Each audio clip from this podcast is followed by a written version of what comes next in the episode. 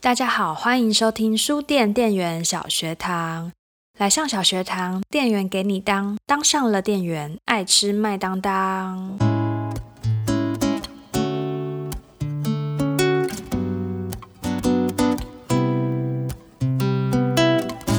书店店员小学堂第二集要跟大家分享的是书架逻辑。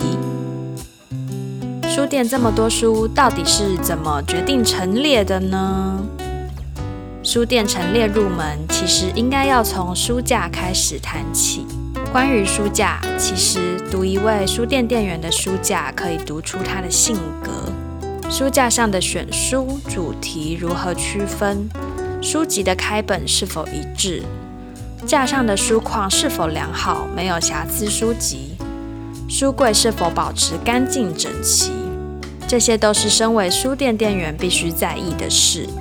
最基本的书店工作当然是清洁，毕竟谁会想要摸到布满灰尘的书呢？而最重要的书柜工作当然关乎内容。书架上的书目如何陈列，并没有对错之分，这也是书店工作有趣的地方。你永远可以随心所欲地安排你的书架，前提是你要让自己和你的读者都找得到书。至少也要先说服你自己和你的老板。比方说，你应该不会把《正常人》这本书归类在心理学。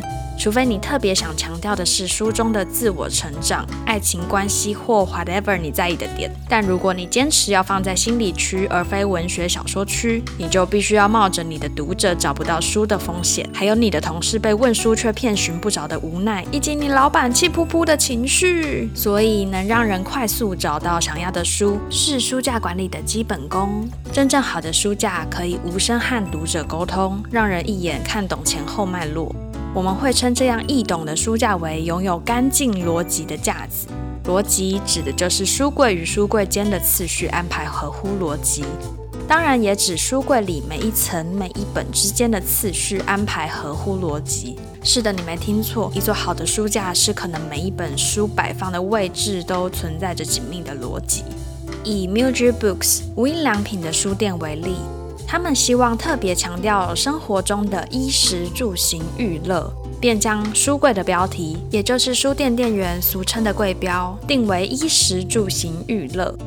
如果再将这样的柜标展开，我们就会看到柜标底下的细部逻辑。例如，衣食住行的第一个柜标“衣”就是衣服的“衣”，下方摆放各类有关服装的书籍，主题包含衣服制作。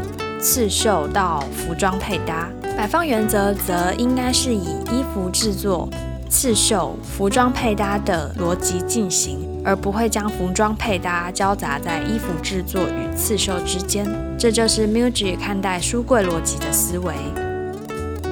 既然书与书之间的陈列规则看似如此死板，为什么又说书目如何陈列并没有对错之分呢？再举一个例子。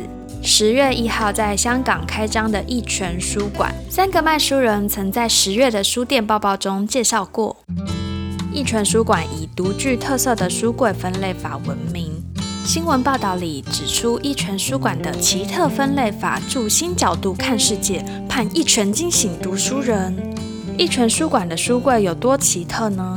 他们的分类包含了香港有意、无政府主义、拉美在此、奇人异事、爱书籍一绝、出版社你好，甚至是酒吧话题、包底件等等。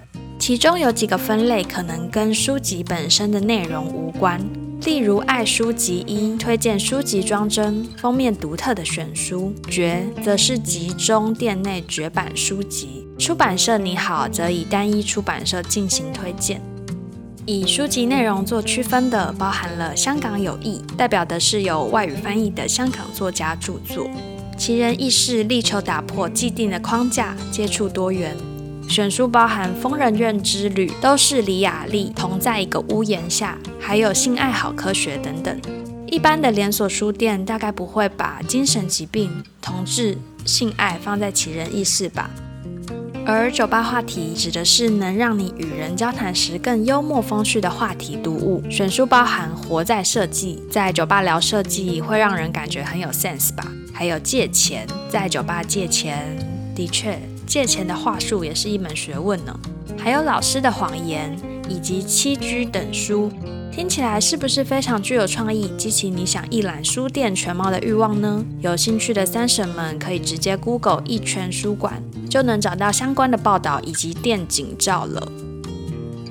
丰富的书架可以满足更多的求知欲，顺畅的主题排序可以让架子俨然成为世界的微型缩影。钟怡文曾将图书馆比喻为灵骨塔，只因那里搜罗了一个个知识灵魂。书店也相同，书架负载了知识载体，贩售的不只是商品，而是读者想象得到的未知。这正是书店工作的有趣之处。下次进书店，不妨细心观察一下书店的分类逻辑吧。书店店员小学堂，我们下次见，拜拜。